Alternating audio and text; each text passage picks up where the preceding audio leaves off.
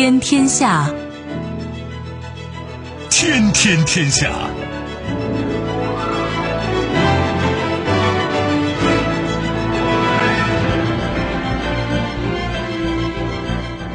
历史穿行者，新闻摆渡人。听众朋友，大家好，您正在关注收听的是《天天天下》节目，我是夏萌，和我一起陪伴各位的还有本节目评论员重阳。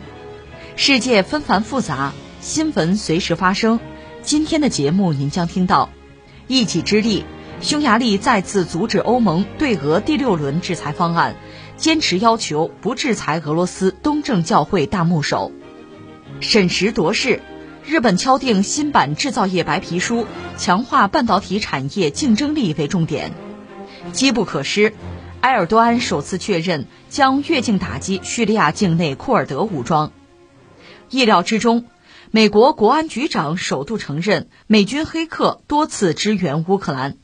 稍后会一一道来。收听节目，您可以使用手机，欢迎使用计时客户端，也可以选择蜻蜓 FM 或者是企鹅 FM，搜索“天天天下”就可以收听我们的节目以及其他相关内容。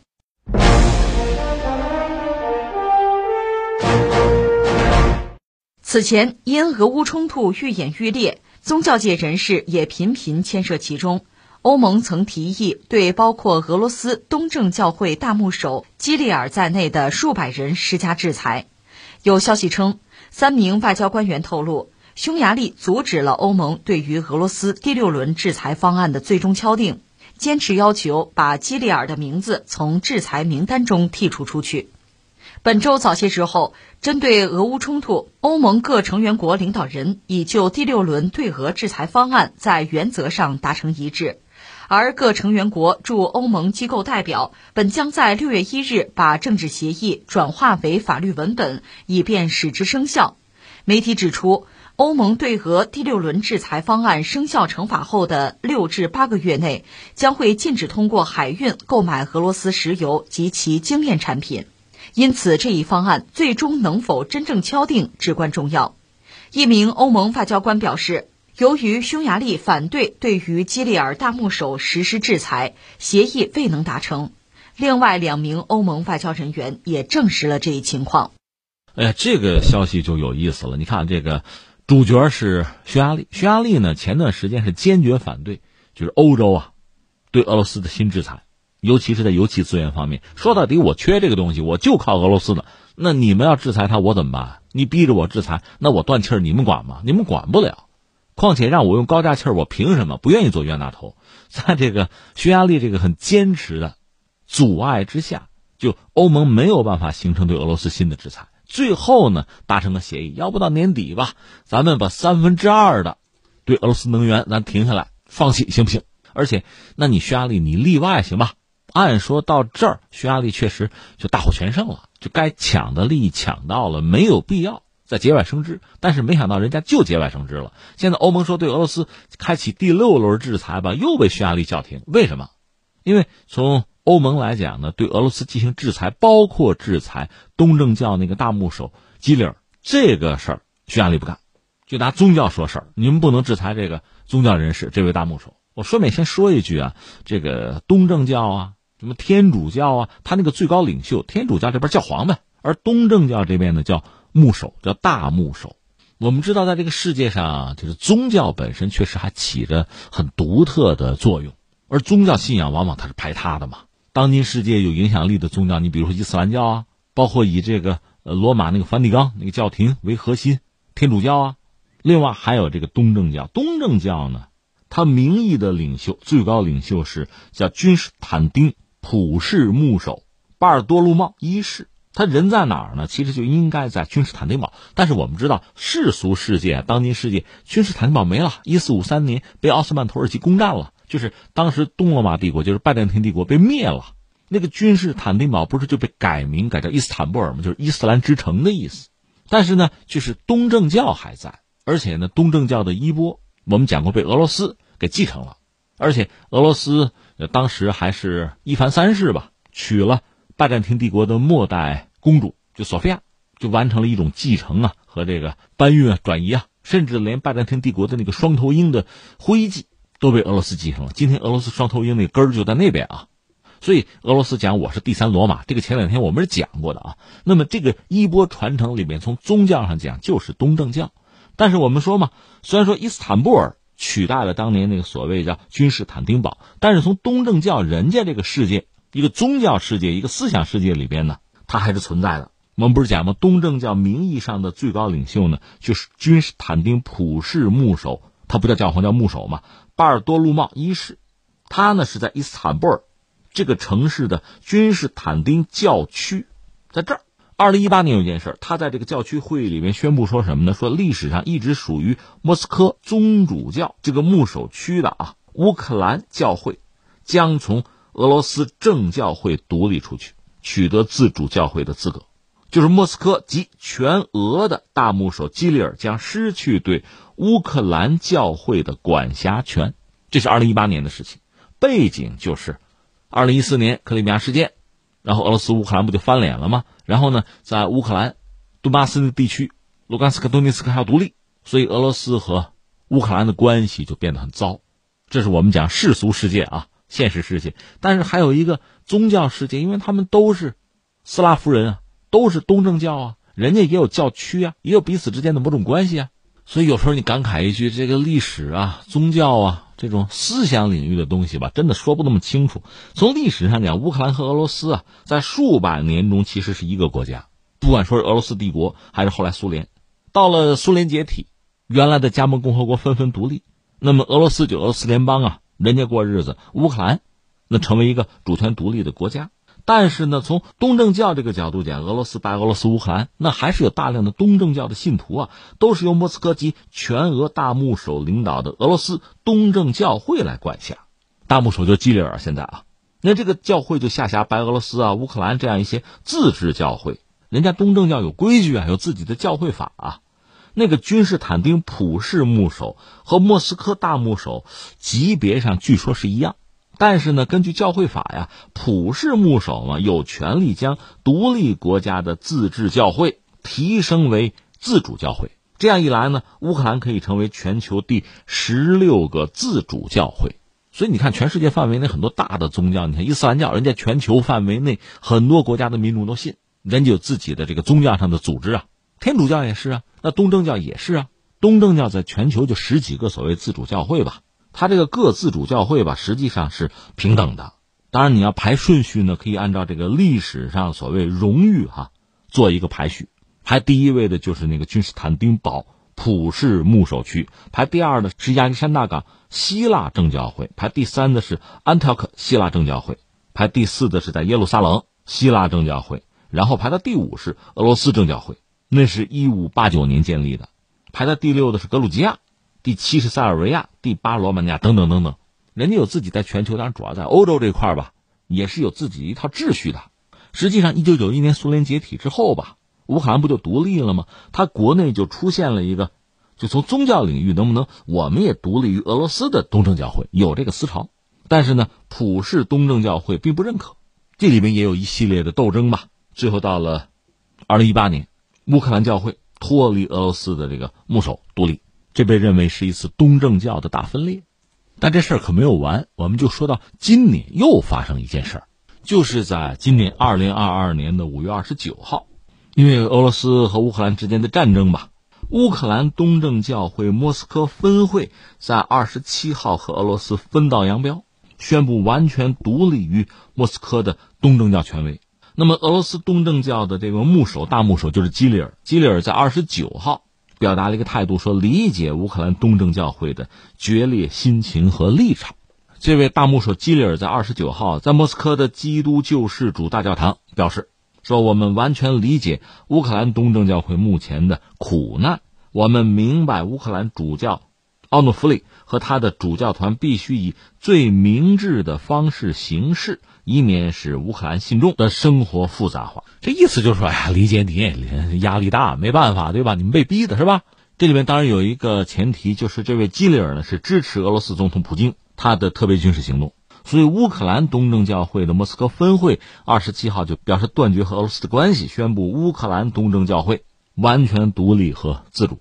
乌克兰方面，就乌克兰东正教会的发言人就说呢，说基里尔呢不但没有谴责俄罗斯的军事进攻行动，也没有为受难的乌克兰人民说话。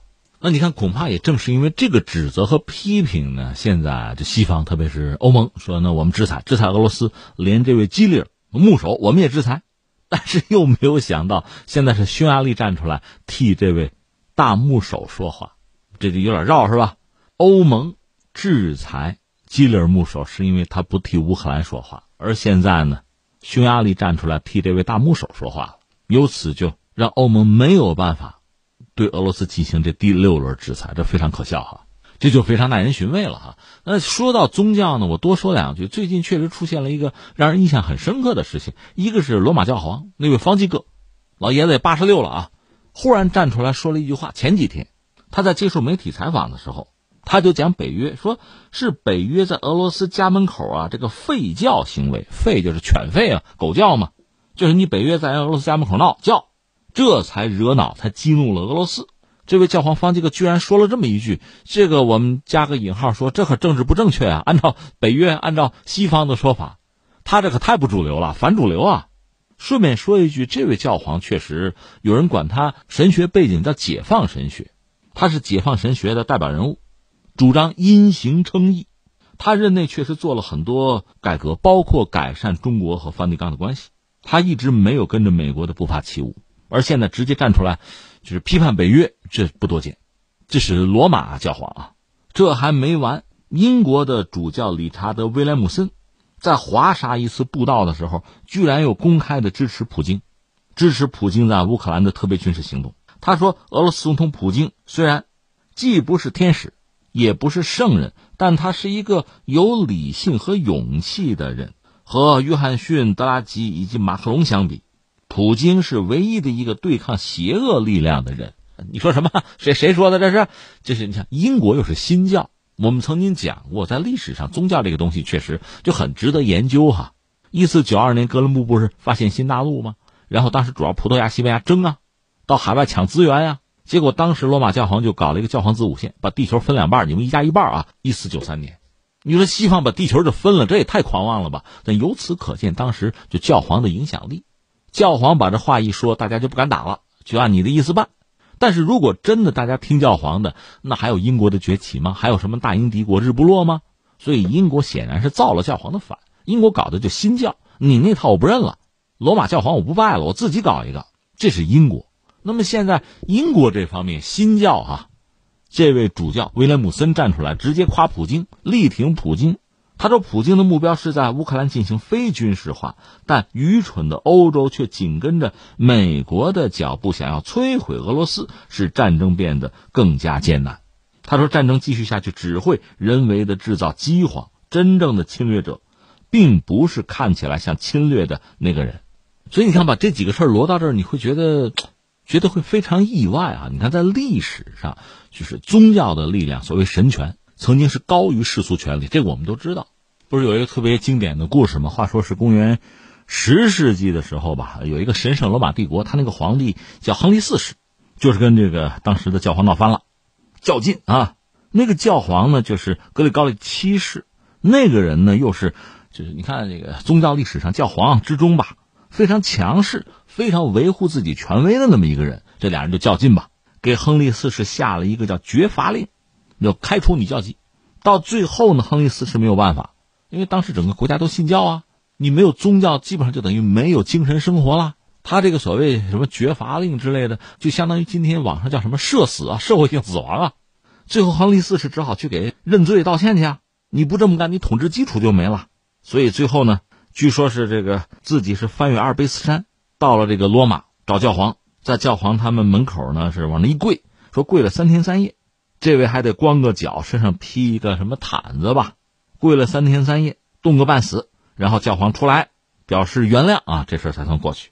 由此可见，当时这个宗教的影响力吧，就是在任何一个普通人的世俗生活之中，宗教都扮演着非常重要的角色。你想，从你生到你死啊，结婚什么的各种各样的事情，人家都介入啊。那是那个年代就欧洲人的生活吧。如果没有这个宗教的参与或者认同啊、认可呀。你这一辈子过的那就没法过，可不就哈？当然后来王权和教权进行一系列斗争，就把教权压制住哈，或者驱逐到一个角落，这世俗世界才真正的出现。所以当今世界，你说在国际政治之中吧，主要的角色主体肯定是国家嘛，这个国家的领导人代表这个国家维护国家的利益。所以我们熟知的政治人物往往是国家领导人。听我们节目也好，或者说你对这事感兴趣也好，对很多人物的名字你耳熟能详，包括他们的这个身世你津津乐道。那宗教这块呢，有没有影响力？有啊，但是呢，显然不如世俗权力大了。只不过这次刚才我讲这个事情，你发现没有？针对这个欧战争，就是俄罗斯在乌克兰开展的特殊军事行动吧？呃，不管是罗马教皇还是东正教这大牧首，我说的是这个基里尔啊，俄罗斯这个，甚至包括英国的新教那位主教。纷纷发声，这真的不多见。关键更让人觉得瞠目结舌的这几位，你看，基本上谁也不挨着谁，这相当于铁路警察各管一段，是吧？那宗教不一样嘛，而且他他不是兼容的，是排他的。在这么一个状况下，居然他们都挺普京，这实在是太少见了。那你要说俄罗斯这位大牧首，你挺普京也就罢了，你人在莫斯科哈，那你像英国的新教也好，罗马教廷也好啊，那是纯粹在西方世界里啊。你们居然站出来冒天下之大不韪，我加个引号，挺普京，这太少见了。因为现在西方世界整个是是把俄罗斯作为敌人的。我们说英国那位呃威廉姆森那位主教还跑到波兰去布教，在华沙嘛，居然一张嘴支持普京。那整个波兰是反俄罗斯，是骂普京的。他在这儿倒好，逆潮流而动，这确实给人留下深刻的印象。我们难免要问一句，这到底是怎么回事？在俄罗斯的这个不友好国家名单上，四十多个国家和地区，那么全球那还有一百五十个国家和地区吧？俄罗斯并没有拿他们作为敌人，或者说他们并没有把俄罗斯作为敌人。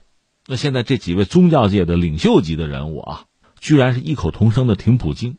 在这个背景之下，匈牙利站出来反对对基里尔大牧首进行制裁，那显然他也是有底气，他认为自己站在多数人的一边呀。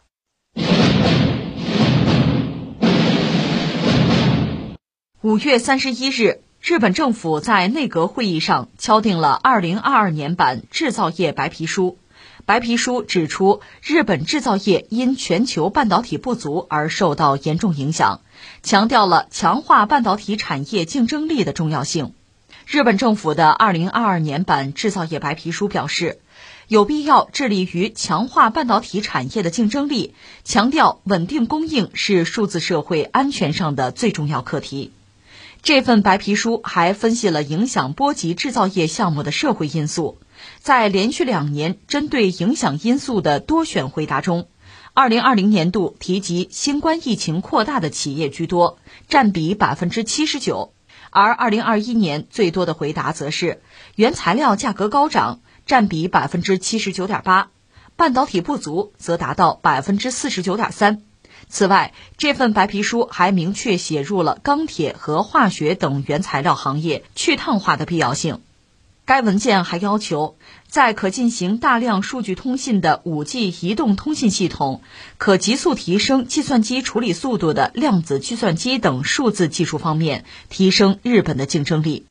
这个当然值得关注。日本方面在产经方面一个动向吧，就是2022年版的制造业白皮书又发布了，它每年都有。如果大家有兴趣，可以再找他二零二一年的去对比一下。比如，我就专门看了看，他现在二零二二年版的特别强调就是关于半导体产业这个竞争力的问题，有必要致力于强化之，强调稳定供应链是数字社会安全上的最重要的课题。这就说到日本的制造业，日本制造业确实给我们留下非常深刻的印象。第一个就是我们知道，在当年就大清国的时候，我们有洋务运动，人家搞的是明治维新。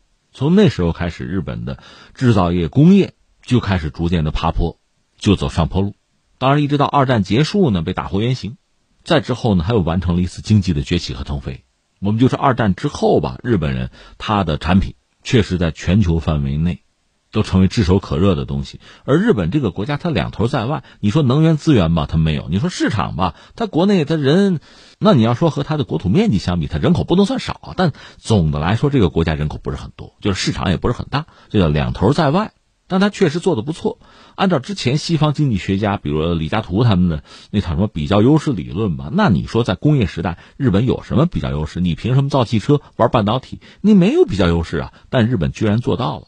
这个确实给人很深刻的印象。甚至在上个世纪七十年代，我记得它 GDP 达到顶端之后，就是比任何一个欧洲国家都强，能排到美国之后的全球第二。然后就是八五年广场协议，呃，美国拉着一帮国家，逼着日本人就提高日元的汇率嘛，最后经济出了一些问题，那日本也没办法。就是在夹缝中求生吧。以前我们节目专门关注过，就是这一直以来美日之间的贸易战。说贸易战就不是很公平，就是美国欺负日本嘛，日本就是所谓躺平嘛，他没法反抗啊，那只能是在一些夹缝之中，在美国人的制裁打不到的地方，自己想想办法，就艰难求生嘛。那也活到现在了。所以现在我们对日本的制造业应该有一个总体的认识。我个人以为呢，我们对他的认识现在正越来越客观和全面。一方面呢，传统上很多人对日本生产的东西就觉得人家东西好，对不对呢？你也不能说不对，因为很多国人是亲身体验过他们的一些产品，确实质量很好，设计的很好。但另一方面，我们也要看到全球的格局在发生很大的变化，包括制造业的格局。所以，日本实际上是在一个衰落之势，这个恐怕也不必回避。但衰落是衰落。并不是一个跟头摔下来哈碎一地，不是这个东西。衰落也是个缓慢的过程。在全球制造业，你说日本还是在卡着一些高端的东西，它有些相对低端的早转移到国外去了，甚至中国也承接了一部分，这我们都知道。但最近这些年呢，日本的很多老牌企业爆出很多造假丑闻，这体现出他们的制造业很早以前就强弩之末了，再往上走提高性能啊或者压成本啊做不到，那只能通过伪造数字、伪造数据的办法。让自己的发展可持续，这是一种自欺欺人的可持续。另外，日本的老龄化是没有办法的，那怎么办？那就比如搞机器人啊。另外，它的半导体芯片这些东西确实一直以来还是在高端，这个我们也要承认。而且，在全球的产业链里面，比如在半导体这个产业里，它掌握着很多独门的东西。比如，它对韩国的半导体做这个制裁，它只是三种原材料之类的东西不卖了，就让韩国非常难受。它能做到。所以，对日本的这个制造业，确实要有一个清醒和全面的认识才好。在二零二一年的九月十三号，日本经济产业省产业结构审议会围绕制造业发展面临的重点问题和应对的思路吧，搞了一个研讨。他们也拿出了一个报告。这个报告二零二一年吧拿出来的，应该说是比较贴近现实了，反映出这么几个特点：一个是。在日本经济之中，制造业还属于支柱产业，这是日本官方给的数据吧？在二零一九年，日本的制造业在经济结构之中占百分之二十点三，就超过五分之一啊。服务业呢占到百分之三十点八，所以它制造业肯定是低于服务业，但是呢，比零售业，零售业占百分之十二点五，房地产占百分之十一点七啊，建筑行业是五点三，它大概是这样一个格局，所以它服务业百分之三十以上。呃，制造业百分之二十以上加一块是半壁江山了，比其他一些行业占比还是要高。另外呢，贡献的就业岗位也多。二零一六年，日本制造业的就业岗位占到全国的百分之十六点六，相比美国，美国就百分之十左右吧，英国百分之九点五，法国百分之十二点二。所以你看，日本相对这个制造业提供的就业岗位是要多的。顺便说一句，中国是百分之二十八点八，德国是十九点二，日本比中国、德国要低一点。当然，当前日本制造业的状况不是很乐观。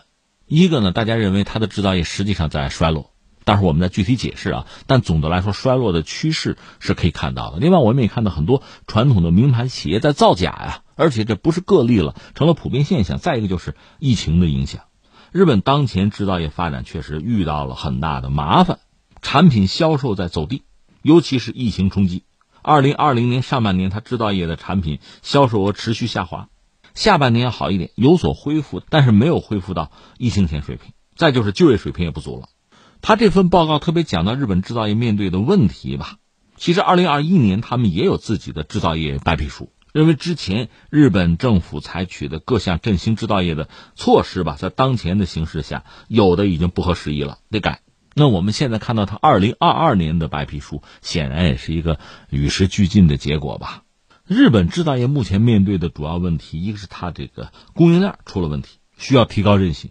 他们特别关注两个动向，一个是美欧和中国围绕着人权问题的冲突在加剧，美国拜登政府联合欧洲向中国施压，而中国方面呢是予以坚决的回击。双方互相制裁，冲突加剧，对全球范围内的经济活动和供应链会造成一定的冲击。这是日本人的观察啊。再一个就是各大跨国公司是争相制定新的采购指南，他们指出像苹果啊、联合利华呀这样一些大公司的采购指南，针对供应商提出了更复杂、更严格的监管要求，包括什么劳动环境啊、工人的人权什么的都纳入到采购条件之中。另外，经合组织呢，在二零一八年制定的。所谓负责任企业的尽职调查指南，把劳工人权、什么环境啊，是否有贪腐行为啊，都纳入到对企业的监管范围内。这是日本人意识到在发生新的变化。他们那个会议当时就提出三个措施吧，一个是日本政府应该是让企业自查，提高可持续发展的能力；再就是详细把握供应链上各环节存在的风险，为研究制定提高供应链韧性的政策。措施打基础，再就是以当前已经取得的一定示范效果的纺织产业作为模板吧。如果证明是能够可持续，那就推广普及到其他的产业。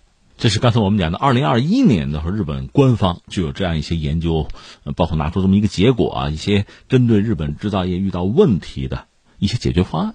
那现在二零二二年，他们白皮书又出来了，我们看到对半导体对这个产业哈是非常关注。那怎么来看呢？我觉得第一个，这个甚至都不能叫慧眼识珠了，因为大家都有共识了，在未来哈，一个就人类技术的进步啊，这社会的发展其实真的很依赖于这些技术，比如说什么人工智能啊，啊无人驾驶啊，就这些东西，这些东西都是离不开芯片、离不开半导体的。不但是离不开，是越来越依赖。在这个状况下，人们对于半导体啊、对芯片的这种从认知到需求，那都是在上台阶。拿美国来说，美国在这个领域其实是领先的，那都是人家走在前面的。但是美国人自己现在承认，在芯片上，我们不能自己，我们容易被卡脖子，我们感到很害怕。我们要解决问题，甚至逼着全球主要的大公司就把数据要交出来。至于中国方面对芯片的需求，当然也很强劲。关键是人家西方要卡我们脖子，所以围绕着半导体，围绕着芯片，这确实是一个大家争夺，就大国争夺的重中之重。这又是技术进步非常需要的东西，又充满了不稳定性、不确定性，这个市场的未来不太好把握。所以在这个状况下，那日本强调在半导体这个领域得投入啊，关注重视，这就很正常。这是一个国家谋求稳定啊、谋求安全、谋求发展的关键，又是大国竞逐的一个主战场。再有一个呢，刚才我们特别谈到，美国人对芯片这个产业非常关注，觉得与自己的生存发展。也非常致命了，牵一发动全身了。那既然美国人关注，日本人跟着关注一下，搭这个车，似乎又能够保美国的安全，帮美国人完善他的供应链，借机也壮大自己。这是日本人一贯的玩法，就是以美国人的需求作为一个主导，作为一个方向，这样美国对自己的警惕和遏制就会降到最低，这有利于自身的发展。这个时机是不能错过的，日本人向来如此。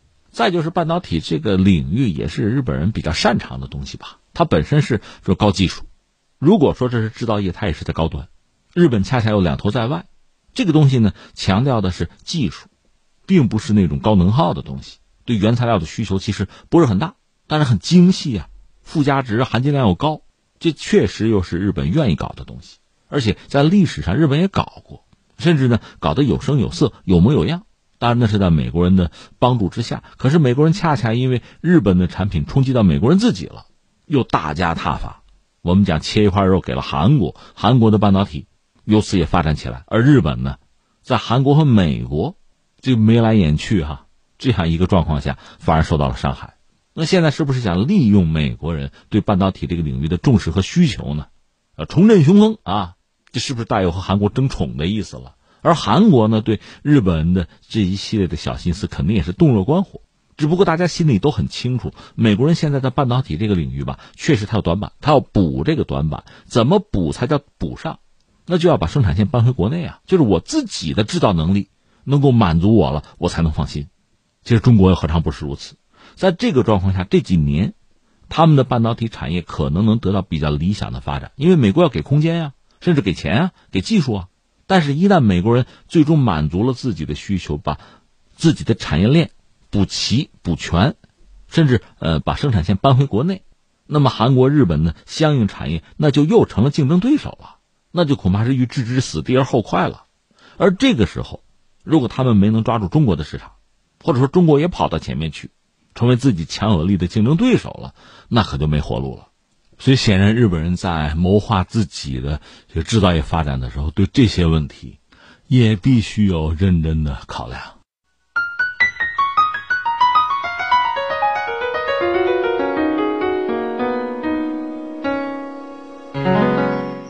土耳其总统埃尔多安六月一日表示，土耳其将在叙利亚境内展开军事行动，旨在消灭位于叙利亚北部城镇塔尔里法特和曼比季的库尔德武装人民保护部队。他说，此次行动的目标是恢复土耳其沿土叙边境设立三十公里安全区的努力，以保护边境安全。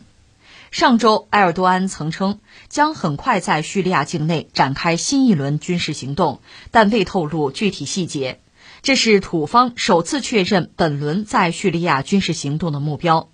自2016年以来，土耳其以打击恐怖分子为由，已在叙利亚北部地区开展了四次军事行动，向该国推进了约三十公里。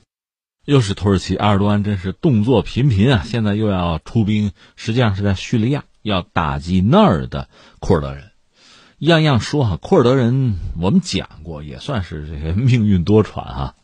在中东呢，有很多民族，库尔德人能排到第四吧，第四大民族。你看那阿拉伯人啊，有波斯人呢，呃，有犹太人呢。库尔德人是这样，最终没能有机会建国。他们没能建国的原因之一，恐怕就是因为奥斯曼土耳其瓦解之后吧，现代土耳其崛起，就凯末尔有兵啊。他的国民军是顶住了西方的压力，最后呢保住了一个现代土耳其的版图，最后和西方重新签合约，这样导致原来库尔德人建国那个梦可就破灭了。他们想搞库尔德斯坦啊，那是一战结束之后的事情。最终呢有四个国家都有库尔德人：伊朗和伊拉克、叙利亚和土耳其。那么库尔德人目前在中东吧，一共得有三千万人，人也不能说少，但是没有统一的国家。那四个国家都有库尔德人，他们在这些国家里都不受待见，都不被真正的接纳，因为都担心他们闹嘛，担心他们闹独立啊、建国呀。尤其土耳其更是如此。呃，土耳其已经把库尔德工人党视作眼中钉、肉中刺，几十年在博弈啊，而且呢，推动了美国和欧盟都承认库尔德工人党是恐怖主义、恐怖组织。那我要打他、剿灭他，这就是替天行道啊！你们得支持啊！也是因为这个理由吧，土耳其明确的阻止芬兰和瑞典加入北约。那现在这两个国家要派人去谈，但是目前看没有看谈出一个什么结果。土耳其很不满意，说：“你看你们说了半天没有实质性的动作，是吧？北约是一个防务组织，你不能支持恐怖主义啊。”所以现在呢，呃，土耳其方面应该叫大张旗鼓的要就是公之于众，我要去叙利亚打击库尔德人，那儿有一个什么人民保护部队。就库尔德人的武装组织哈，按照土耳其的说法，这就是库尔德工人党，是他们的一个延伸。实际上，库尔德工人党他的那个领袖叫奥贾兰啊，已经被抓了，而且在狱中呢，已经明确的表示，库尔德工人党不再搞这种武装的斗争了。那土耳其不干呢，继续打击，而且是越境打击。他利用叙利亚内战的时候，已经派兵进入了叙利亚。按照土耳其的想法，他是在叙利亚和土耳其国境哈偏叙利亚那边有一个三十公里的缓冲区啊纵深，这才能保护我土耳其的安全。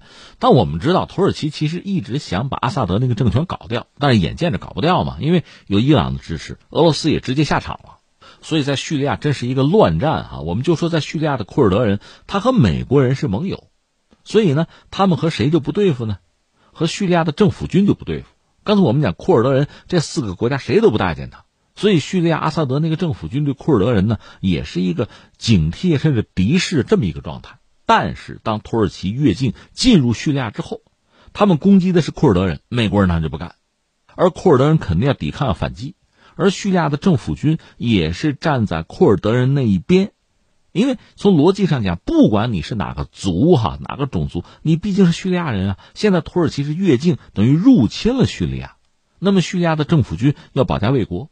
库尔德人，你既然是叙利亚人，又是抵御侵略，咱们得并肩作战啊。出现这么一个局面，这个当然是埃尔多安很不满意的。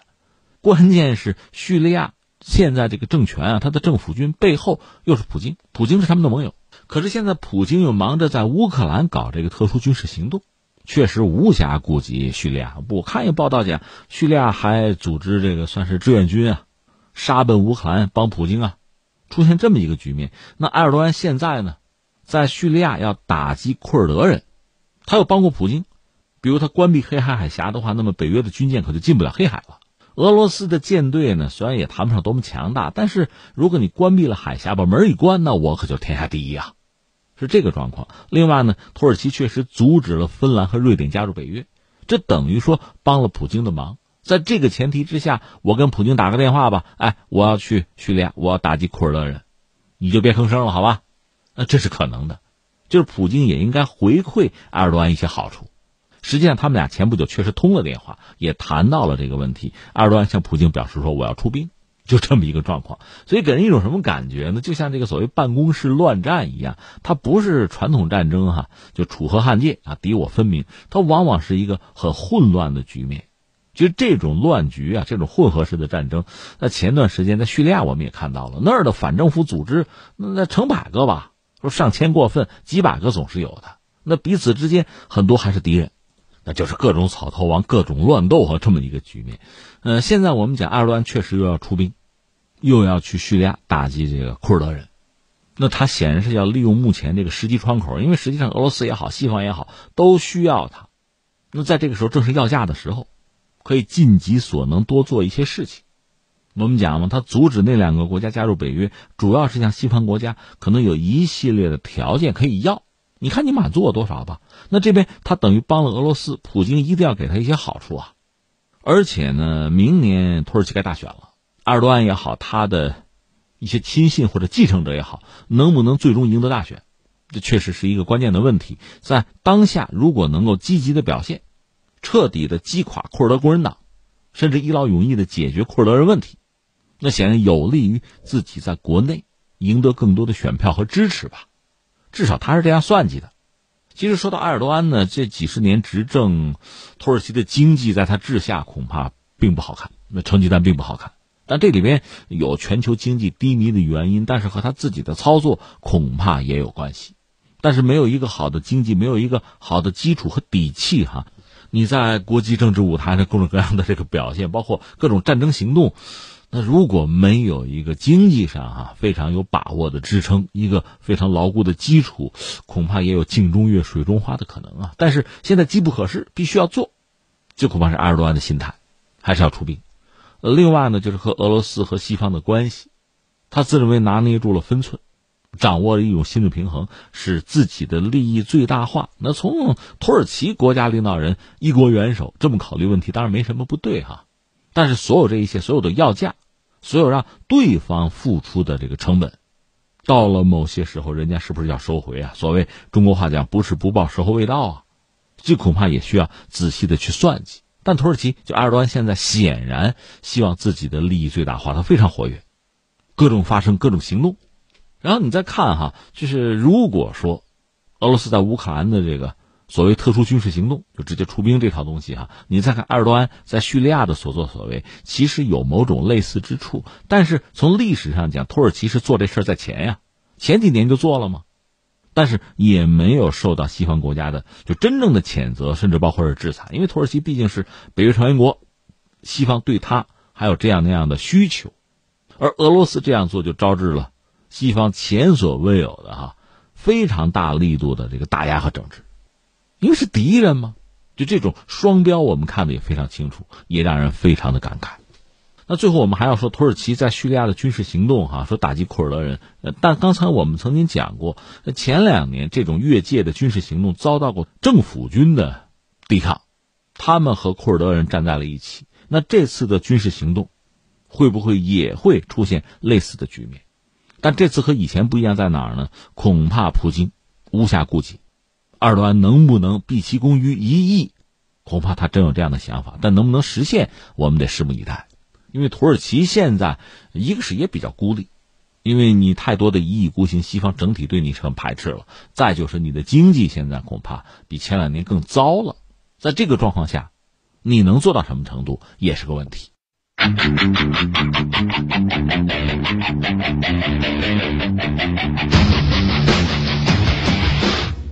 据媒体消息，美国国家安全局局长、日裔陆军上将保罗·仲宗根接受媒体采访时首度证实，美国军方黑客实施了一系列支援乌克兰的进攻行动，以回应俄罗斯对乌克兰的入侵。他表示，美方曾于去年十二月份应邀派遣网络专家前往乌克兰，停留了近三个月，但仲宗根对这些行动的细节讳莫如深。与此同时，他还渲染起俄罗斯对美国构成的网络威胁。仲宗根出席了北约方面在爱沙尼亚首都塔林举办的网络空间安全防御大会，期间他发表了主题演讲，并接受媒体专访。仲宗根表示说：“为了回应俄罗斯针对乌克兰的军事行动，我们已经进行了一系列全方位的行动，包括进攻、防御和信息战。”他提到了自己参与制定的前置狩猎战略，在该战略指导下，美国网军先发制人向对手发动攻击，并识别对方的网络工具。呃，这是美国人说实话了，人家确实说了嘛，但是。有多少人听到了或者重视呢？目前涉及到俄乌战争，就西方的态度，我们支持乌克兰，对吧？现在闹得最凶的是什么？那个海马斯火箭炮，这美国说要提供给乌克兰，有点犹豫。哎呀，我说给不给？给了你要用这个东西，因为射程比较远嘛，你要用它打击俄罗斯境内目标呢，那就不太好了嘛，对吧？我们要不就不提供了。俄罗斯那边讲你不提供啊，这叫明智啊。或者我们提供吧，我们提供了，反正你乌克兰，你承诺一下不打击俄罗斯境内目标，行不行啊？俄罗斯说：“那我能信吗？对吧？”而乌克兰这边你就得给我，不给我我撒泼打滚啊！我告诉你，我我会无理取闹啊！我会歇斯底里，我让你见识见识，就这么一个状况。